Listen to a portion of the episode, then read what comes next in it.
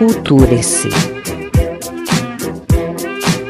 Bom dia, boa tarde, boa noite, meu povo. Bem-vindos ao podcast Culture-se, o seu lugar para cultura, arte e educação.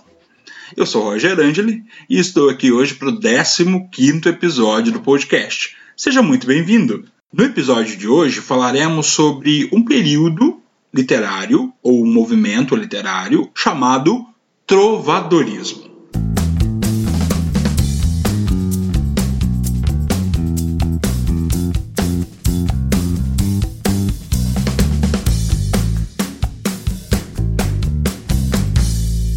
Considerando o século XI o século XII, ou seja, por volta de 1000, 1100, 1200, nós vamos ter ali um período histórico chamado de Era Medieval, ou início da Era Medieval, em que o trovadorismo vai se consolidar como uma forma de fazer poesia durante esse período. Era um movimento artístico que tinha como principal característica a composição de cantigas, líricas e satíricas que eram escritas por trovadores, que eram pessoas que compunham músicas e letras, ou seja, faziam a poesia, criavam a poesia e que dão nome a esse movimento e a esse período literário. No caso, a gente vai ter ali uma mistura de gêneros. O gênero poético da literatura e o gênero musical vão se misturar e nós vamos ter então o que a gente considera ou chama em literatura de gênero híbrido, que era uma, uma mistura dos dois, em que a musicalidade e a poesia caminham juntas e é necessário que elas caminhem juntas. Isso vai fazer a música e essa mistura da poesia com a música vai fazer com que o trovadorismo e a poesia do trovadorismo seja considerada a forma mais popular de criação literária da época, porque atingia massas por ter sido feita principalmente para ser declamada, cantada e, portanto, se torna mais acessível, principalmente para quem não tinha leitura, pensando que nessa época a alfabetização se restringia a pessoas que tinham muito domínio principalmente homens, domínio econômico no caso, né? Dinheiro, então eram pessoas ricas, homens brancos em uma terra que estava começando a se desenvolver depois do declínio do Império Romano. O nível de analfabetismo é enorme, então atingir a massa ou se tornar popular ali teria que ser através da oralidade ou de uma forma que de alguma maneira atingisse a todo mundo que assim ouvisse. Para tanto, os trovadores vão passar aí boa parte do tempo de suas vidas caminhando por reinos, por estados, por regiões em que eles vão levar a música e levar a poesia através da dança, através do canto, através das liras que tocavam, e a partir de então tornar a poesia do trovadorismo popular, enquanto as novelas de cavalaria estavam vinculadas à prosa e estritamente à escrita, e por isso a sua forma de apresentação em livros ali não conseguia alcançar a popularidade que a trova tinha, já que ela era uma produção oral e que era levada através das cantigas dos trovadores. Para a gente pensar um pouquinho sobre o período, vamos fazer ali uma contextualização histórica. O trovadorismo ele vai se desenvolver durante o período medieval, principalmente a partir do século XII, ou seja, 1100, 1200. A época não tinha ali é, a divisão de estados como a gente conhece hoje, a divisão dos países como a gente conhece hoje. Existiam territórios e boa parte desses territórios eram cuidados através de feudos, que eram grandes propriedades controladas por homens de posse chamados de suzeranos. O valor, então, lá na Idade Média, ele não era fundamentado em dinheiro, em moeda. Ele era fundamentado através da posse de algum território, da posse de terras por pessoas. Por isso, o momento ali era marcado muito por guerras, por grandes batalhas, grandes invasões e dessa conquista por pessoas de um território para chamar de seu. No caso, os suzeranos eram os donos das terras e eles tinham o seu contraponto, ou seja, existiam as pessoas que cuidavam dessa terra, para justamente impedir invasões, controles, eh, batalhas de qualquer grupo que quisesse invadir aquele território. Vai se estabelecer ali então uma relação entre o suzerano e o vassalo.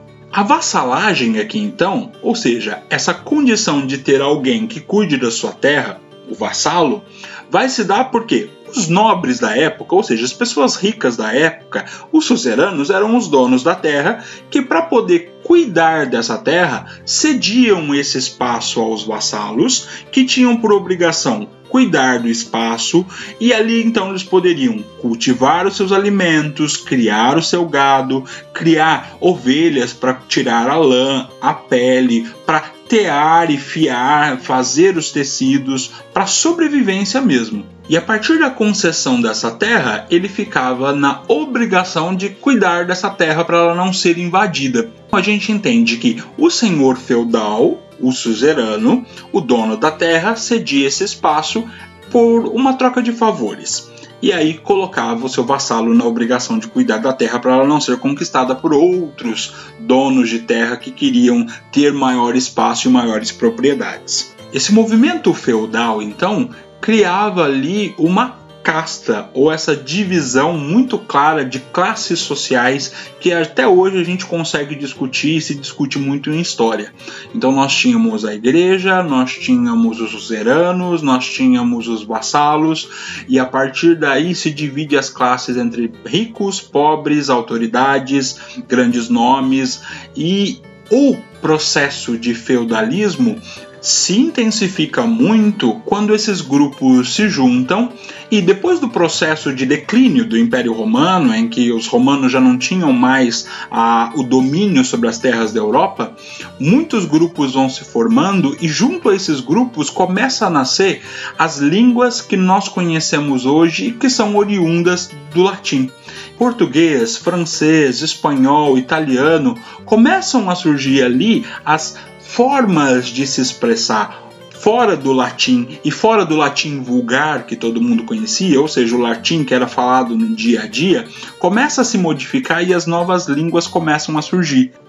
E isso fica muito visível quando a gente observa as letras das cantigas. Quando nós observamos a poesia das cantigas, em que o latim e a língua, por exemplo, portuguesa, parecem se misturar. São muito parecidas e ao mesmo tempo temos expressões que se modificaram com o tempo e outras que continuaram com o tempo dentro dessa formação da língua portuguesa.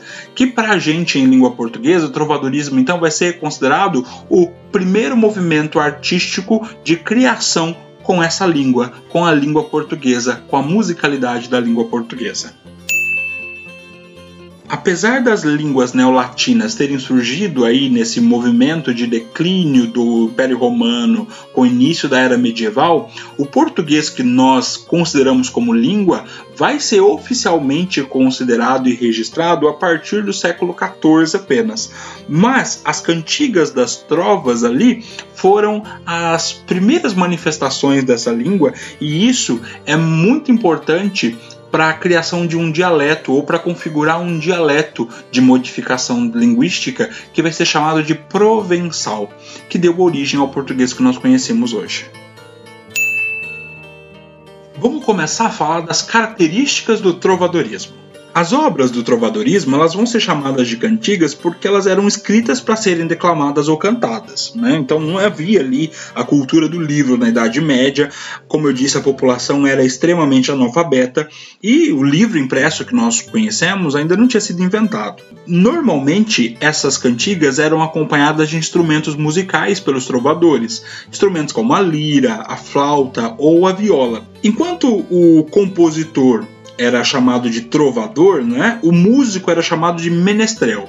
Nós temos a pessoa que canta de, ou declama a cantiga, que é o trovador, e o menestrel é o instrumentalista, é aquele músico que vai fazer o acompanhamento musical da cantiga. E é engraçado a gente pensar que a profissão do trovador é, se estabelecia. Uma pessoa que ia então de território em território, de feudo em feudo, levando a trova, a cantiga desse trovador, tinha nome de profissão. Era o segrel que criava profissionalmente as cantigas e o cavaleiro então ia de corte em corte levando essa trova de maneira profissional, como um artista levando a sua arte mesmo.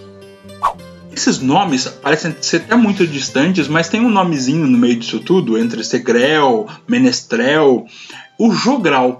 O jogral, que às vezes a gente coloca muito ali como aquela leitura de verso a verso feita em escolas, né, pelos alunos, era a pessoa então que interpretava, cantava, declamava as cantigas de outras pessoas e ao mesmo tempo criava suas próximas. Talvez venha daí a ideia de que o jogral seja declamar poesia ou falar versos aos poucos, versos dos outros, uh, mas essa ideia de criar os próprios versos começa a ser mais popular através do jogral todo esse movimento artístico tinha uma apresentação, tinha uma representação. Então nós tínhamos o menestrel com os seus instrumentos, nós tínhamos o Segrel, que era o profissional que criava as trovas profissionalmente, tínhamos o Jogral, que criava ou interpretava texto dos outros, e ainda nós tínhamos as bailarinas, que nós vamos chamar e conhecer por baladeiras ou soldadeiras Olha aí a palavra baladeiras, vem da balada mesmo, e olha a ideia da balada. E aí a gente tem o que? As baladeiras são as moças que dançavam durante a apresentação da poesia, da trova. Então, essas moças cantoras, dançarinas, elas faziam apresentações e dramatizações dessas histórias que eram contadas em forma de poesia.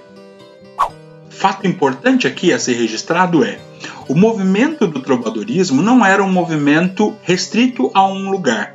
Os trovadores criavam, os menestréis, os segréis, os jograis, criavam essas apresentações e iam de feudo em feudo, de corte em corte, levando e propagando ideias.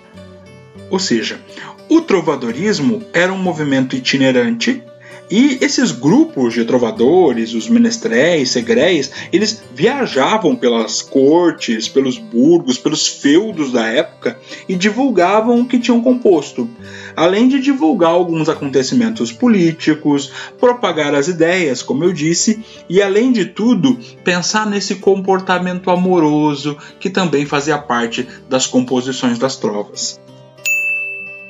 E lógico, o amor vai ser um dos temas centrais do trovadorismo, não há dúvidas. Nós vamos ter ali dois tipos de cantigas que a gente vai detalhar daqui a pouco, mas a cantiga de amor e a cantiga de amigo vem justamente da ideia de propagar o sofrimento ou o comportamento de uma pessoa apaixonada.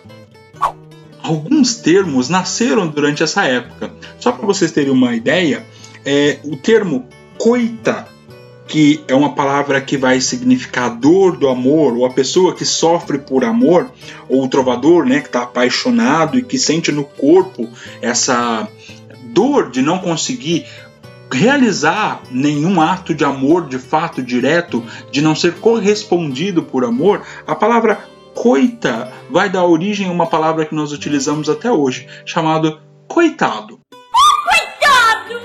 Coitado nada mais é do que aquela pessoa que sofre as desgraças ou que é vítima das desgraças do amor, ou seja, não consegue de alguma maneira ter seu amor correspondido. Ele é um coitado. E essa palavra coitado, ligado ao sofrimento, está até hoje presente no nosso vocabulário.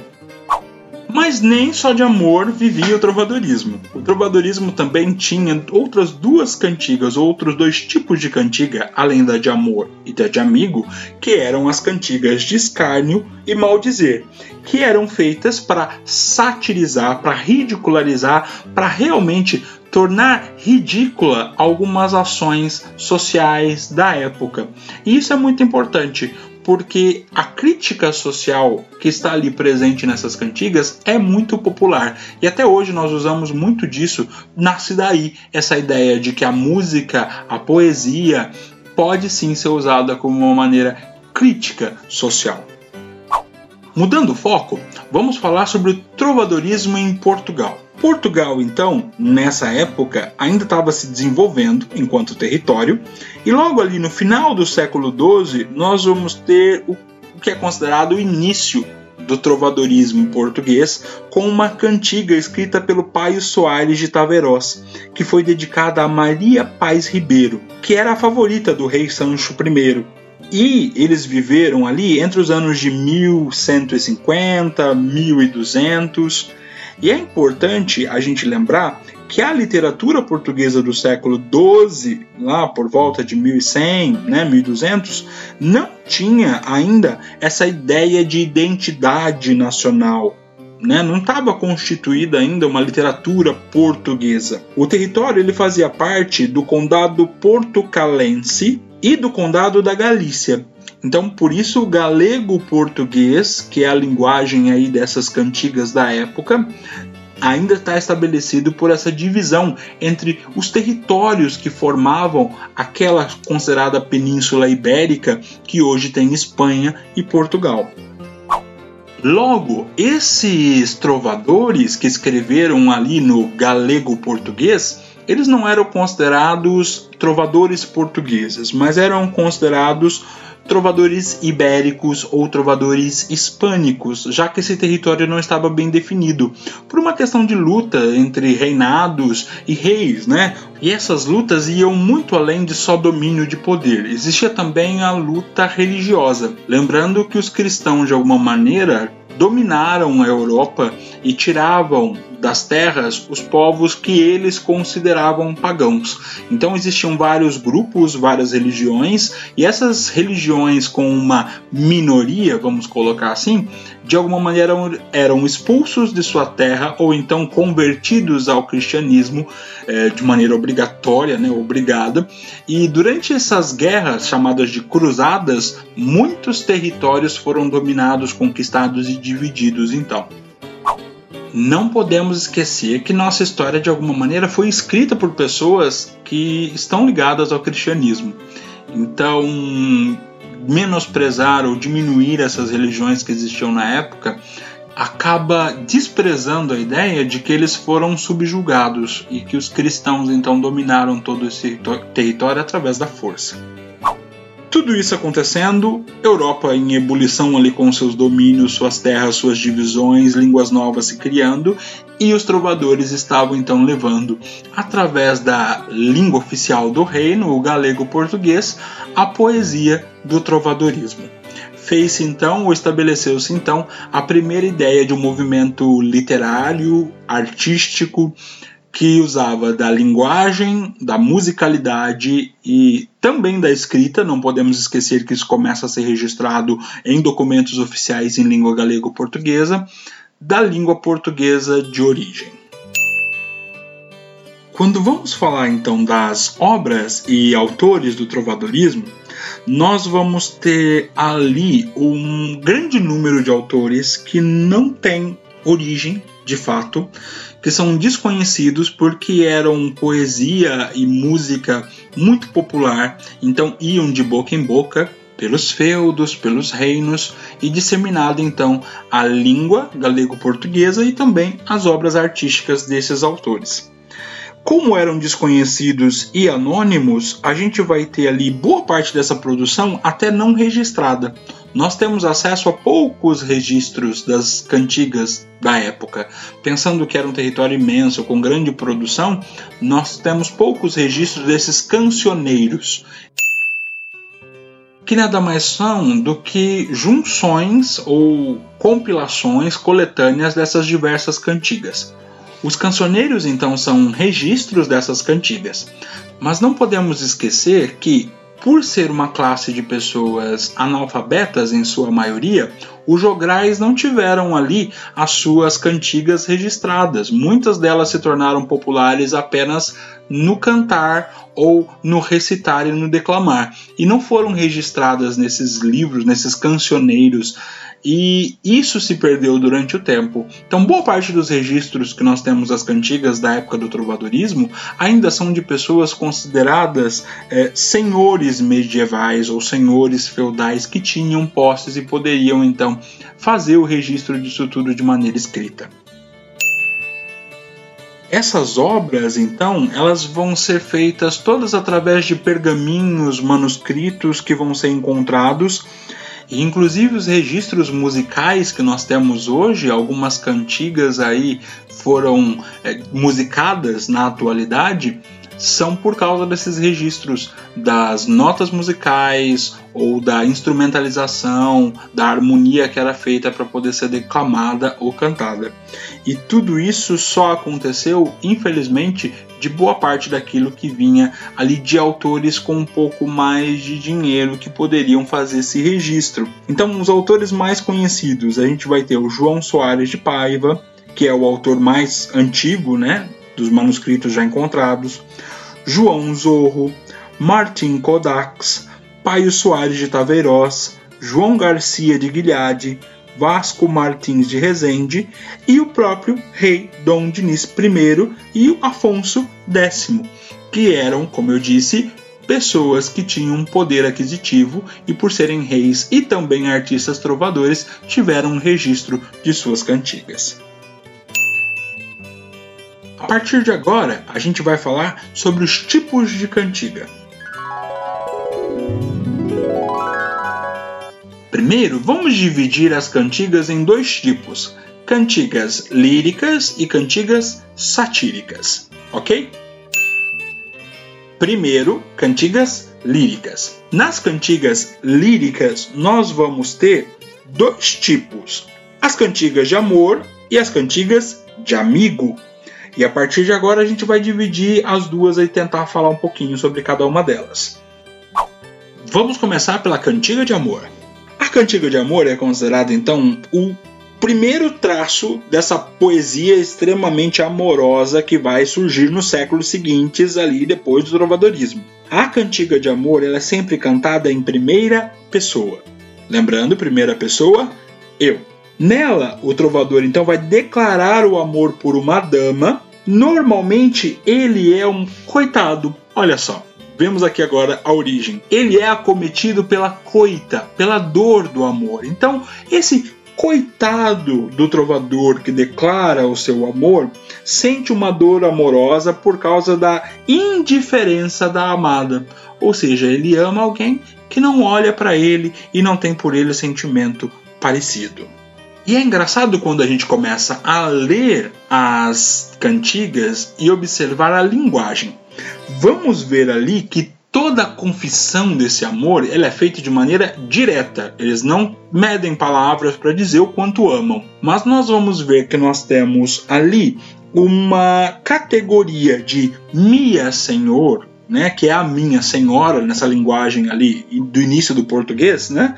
O Mia Senhor ou Mia Senhor Fremosa, que é a minha senhora formosa, trazem essa ideia da vassalagem amorosa. Lembra que eu falei lá no começo de que existiam os suzeranos, e os vassalos, e que o suzerano era o dono e o vassalo então era a pessoa que de alguma maneira se submetia, se subjugava a ter algo. Pois bem, nós vamos ter aqui uma vassalagem amorosa em que o trovador declara seu amor e se torna um vassalo. Ele se entrega totalmente à amada e dedica a ela toda e qualquer parte de sua vida.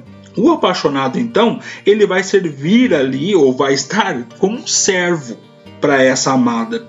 E ele vai colocar esse amor com toda a intensidade possível. Eu vou ler aqui um trecho de uma cantiga do Dom Diniz. Mesura, minha Senhor, de vós a mercear de mim, que vós em grave dia vi, e muito grave vosso amor, tão grave que não hei poder daquesta coita mais sofrer, de que muita fui sofredor. Pero sabe nosso Senhor que nunca volei mereci, mas sabe bem que vós servi, des que vos vi sempre o melhor, que nunca pude fazer, por em querer de vos doer de mim, coitado pecador. Nós vamos ter aqui nessa cantiga um trovador que está esperando que a dama tenha de alguma maneira compaixão por ele, que veja o amor dele e se compadeça dele. Ele sofre então, diz que foi infeliz no dia em que conheceu, e mais infeliz ainda foi quando ele sentiu que esse amor seria tão difícil de se resolver mas que ele não pode então continuar sofrendo com a dor do amor, com a coita, pois ele já é sofredor há muito tempo, ou seja, ele já é um amante, um apaixonado dela há muito tempo. E ele diz ainda que Deus sabe que ele nunca mereceu tamanho sofrimento. E que Deus sabe que ele ofereceu à dama o melhor dele.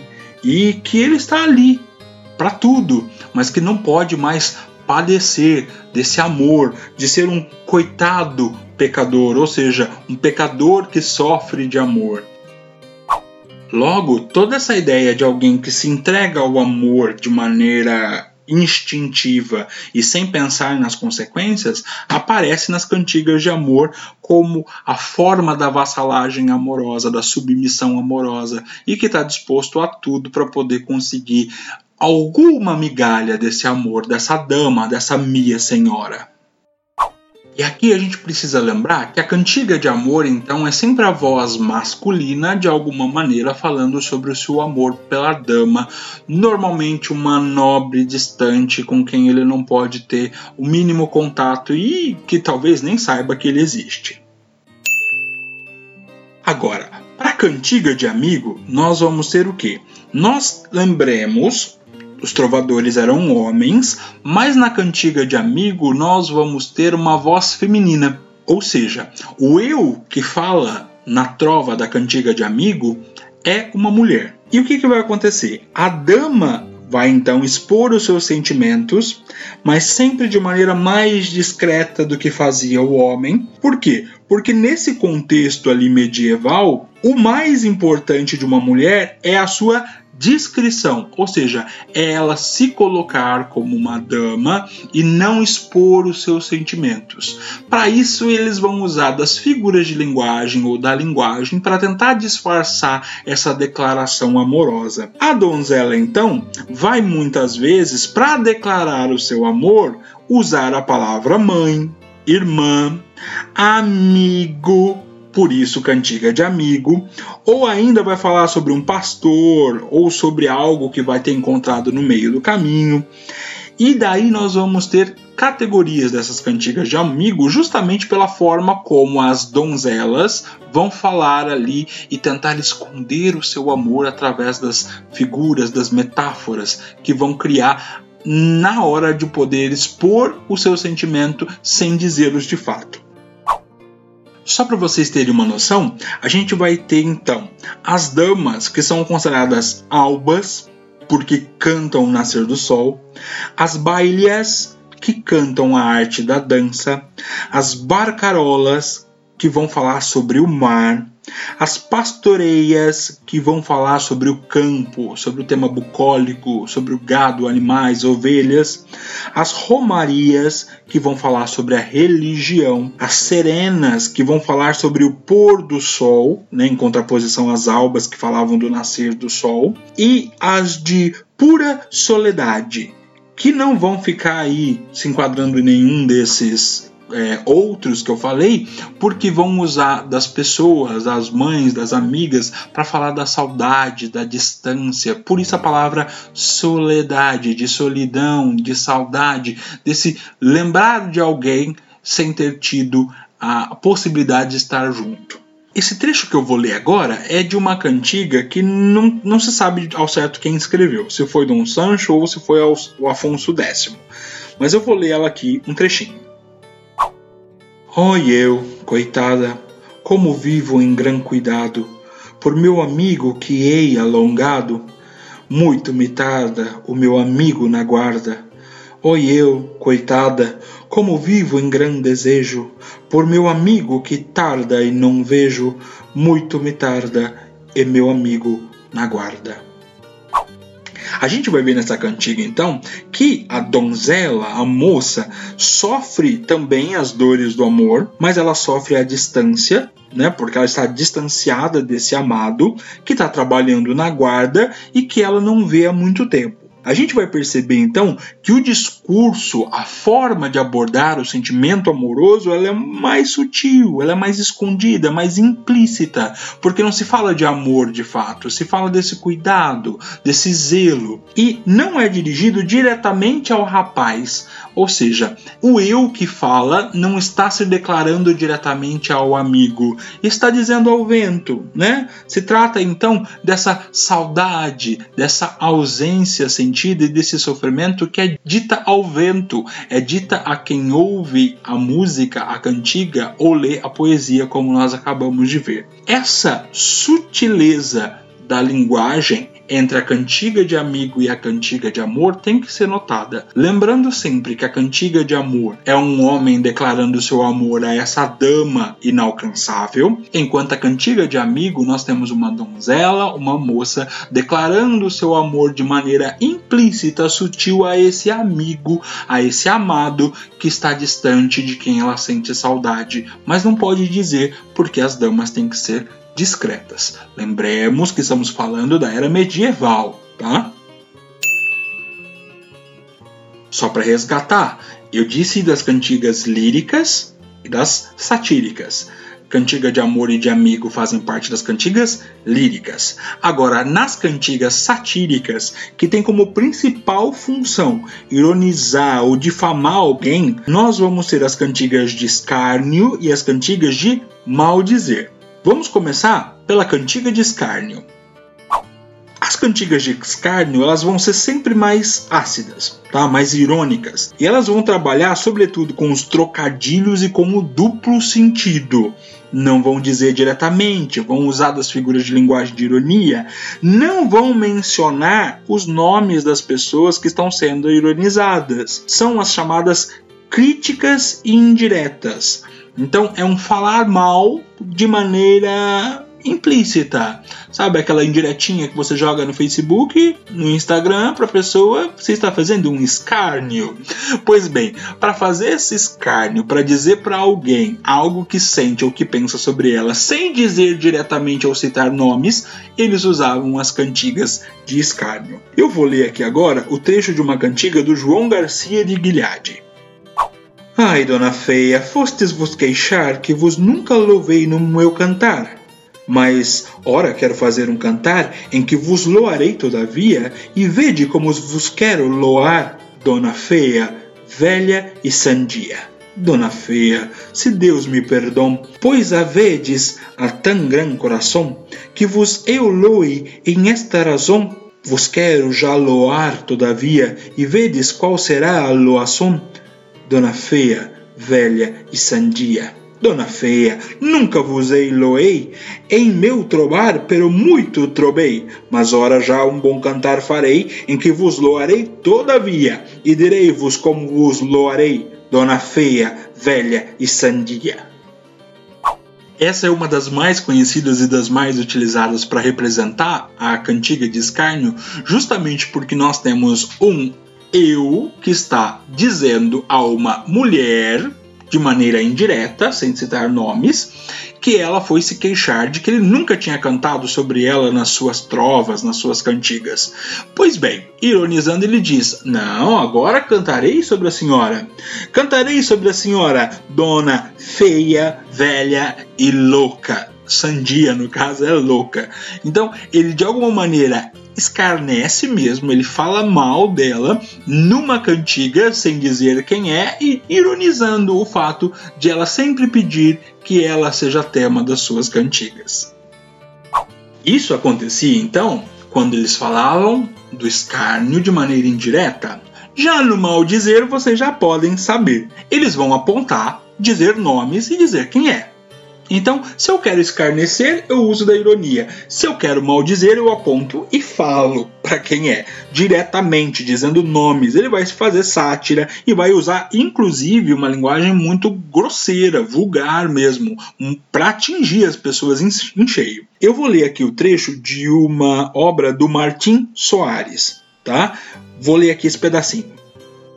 Da mulher vossa, ó meu Pero Rodrigues, jamais creiais no mal que falam dela, pois bem sei eu que ela por vós muis ela. Quem não vos quer, vos traz somente intrigas. Pois quando deitou ela em minha cama, a mim muito bem de ti ela falava, se a mim deu o corpo, é a vós quem ela ama. Nem preciso dizer aqui que ele foi bem direto e franco. Olha, falam muito mal da tua mulher, senhor Pero Rodrigues mas ela não é assim tão má. Afinal de contas, quando ela deitou na cama e deu o corpo para mim, era você que ela amava e falava bem. Então a gente tem aqui a citação do nome do Pedro Rodrigues e ao mesmo tempo esse mal dizer direto sobre a mulher dele e sobre as atitudes consideradas ali é, não tão nobres para a mulher da época. Isso tudo é reflexo da forma como o popular de alguma maneira se mostrava. Vocês conseguem fazer alguma relação com tudo que é feito hoje na música, na poesia? Será que existe muito disso hoje ainda refletido na forma como nós fazemos? Quem aí nunca sofreu ou nunca ouviu uma sofrência sertaneja, né? Aquele brega, aquele brega funk e não sofreu, não chorou com um pagodinho. Pois bem, nós temos até hoje muito dessas cantigas refletidas na forma como a gente musicaliza os nossos sentimentos. E isso é muito interessante, porque apesar de todo esse movimento histórico e dessas mudanças históricas da visão da mulher, da visão do homem, dos relacionamentos e tudo mais, muito disso ainda está presente na forma como artisticamente nós representamos nossos sentimentos. Para fechar um comentário aqui sobre o que é o trovadorismo que nós conhecemos hoje, como eu disse lá, nós conhecemos muito deles hoje por causa dos cancioneiros. O que, que são cancioneiros?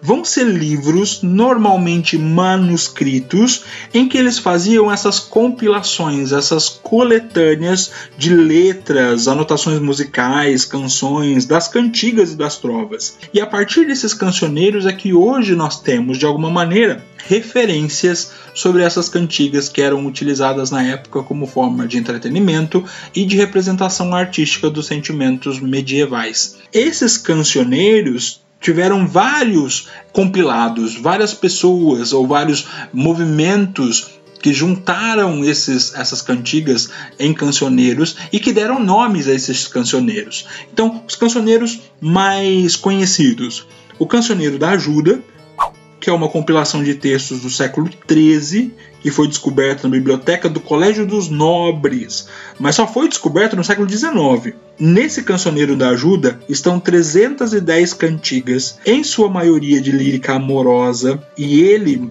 ainda se percebe que não foi terminado de fato, porque muitas das pinturas, dos traçados, aquela visão medieval que nós temos de livro, né, com desenhos, com letras rebuscadas, com todo o que a gente chama hoje de lettering, né? Na época eles escreviam e deixavam tudo isso muito marcado na grafia, na caligrafia, que é o trabalho com a letra, eles ainda estão inacabados, mas ali estão presentes mais de 310 cantigas amorosas. Temos também o Cancioneiro da Biblioteca Nacional, que é um manuscrito copiado na Itália no começo do século XVI por causa de um pedido de um humanista, o Angelo Colotti. E ele foi baseado em manuscritos de origem medieval que não tem uma origem conhecida, não se sabe exatamente quem escreveu. Ele ali, o cancioneiro da Biblioteca Nacional, ele tem 1560 poemas de cerca de 150 trovadores menestréis galegos portugueses e foram compostos entre o século XII e o século XIV, entre lírica amorosa e lírica satírica.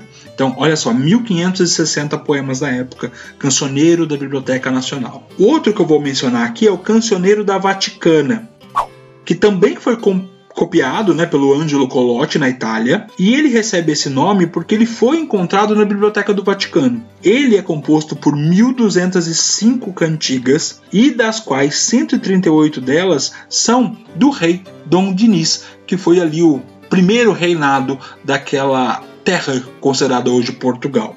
Os cancioneiros eram então os livros, os manuscritos que compilavam, coletavam essas cantigas populares ou não e que deixavam registradas na escrita essas letras e essas sátiras, essas líricas amorosas e tudo mais.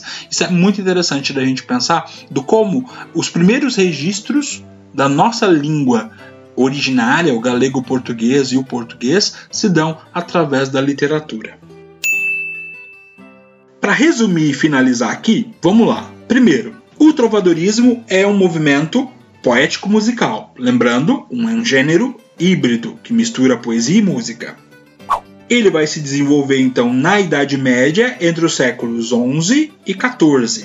As composições feitas na época são chamadas de cantigas e normalmente são acompanhadas por música e por dança nós vamos ter quatro tipos de cantiga: a cantiga de amor, do cavaleiro que declara o seu amor à dama, a cantiga de amigo, que vai ser aquela voz feminina que de maneira sutil vai declarar o seu amor, mas sem dizer a um amigo, a uma mãe, um animal. A cantiga de escárnio, que tem ali a ironia e toda aquela indireta na hora de dizer mal de alguém ou falar mal de alguém. E a cantiga de maldizer, que vai ofender de maneira direta, que vai ser vulgar ou que vai expor de fato o nome das pessoas que ele está satirizando. As cantigas então chegaram para a gente através dos cancioneiros, que eu acabei de citar. Os trovadores oficiais, ele tinham aquela linhagem mais nobre, né? Eram as pessoas que vinham da corte. E os jograis, lembrem bem dos nomes, eram nascidos no meio do povo, eram populares. E a trova, ou a lírica trovadoresca, ela vai ser muito importante e muito apreciada pela corte. E principalmente vai ser a ideia que nós vamos ter hoje da consolidação da língua portuguesa, o início da língua portuguesa através do galego português. Pois bem, aqui eu termino o episódio falando sobre trovadorismo é muito interessante a gente pegar os textos e ler. Ouvir-los aqui sendo declamados de alguma maneira e explicados facilita, lógico, o entendimento, mas quando a gente pega o texto e a gente procura o vocabulário, é muito interessante fazer esse paralelo com a nossa língua portuguesa de hoje. Então, se você tiver oportunidade, por favor, faça. Abra um livro, vá procurar um livro didático, a internet o Google tá aí para isso procure os cancioneiros que eu mencionei, procure os autores que eu mencionei, ou então joga lá cantigas de amor, cantigas de amigo. As cantigas de escárnio e maldizer influenciam a gente até hoje a pensar no como nós trabalhamos com as nossas indiretinhas no Facebook, os memes debochados, né? Quem aí nunca colocou o chapolim irônico para falar alguma coisa para alguém? Usem dessas referências que nós temos para poder conhecer, porque a lírica amorosa que nós conhecemos até hoje tem origem nessas várias e diversas formas populares de manifestação musical. Nós temos então aí a paródia que até hoje nós fazemos de algumas músicas conhecidas com esse ar mais irônico, satírico, e isso é importante. Todas as referências são necessárias, toda a leitura dos textos para conhecer a forma da escrita para poder identificar também são necessárias, então não deixem de fazê-los. Eu agradeço a você que ficou comigo até aqui. Muito obrigado pela paciência. Muito obrigado por ouvir e aprender um pouquinho sobre trovadorismo, porque isso é só um pouquinho de tudo que a gente pode conhecer. Agradeço a moto que acabou de passar, vocês viram que agora eu não estou mais me preocupando com a moto passando ou não, eu vou continuar falando e assim vamos. Muito obrigado por tudo e até o próximo episódio.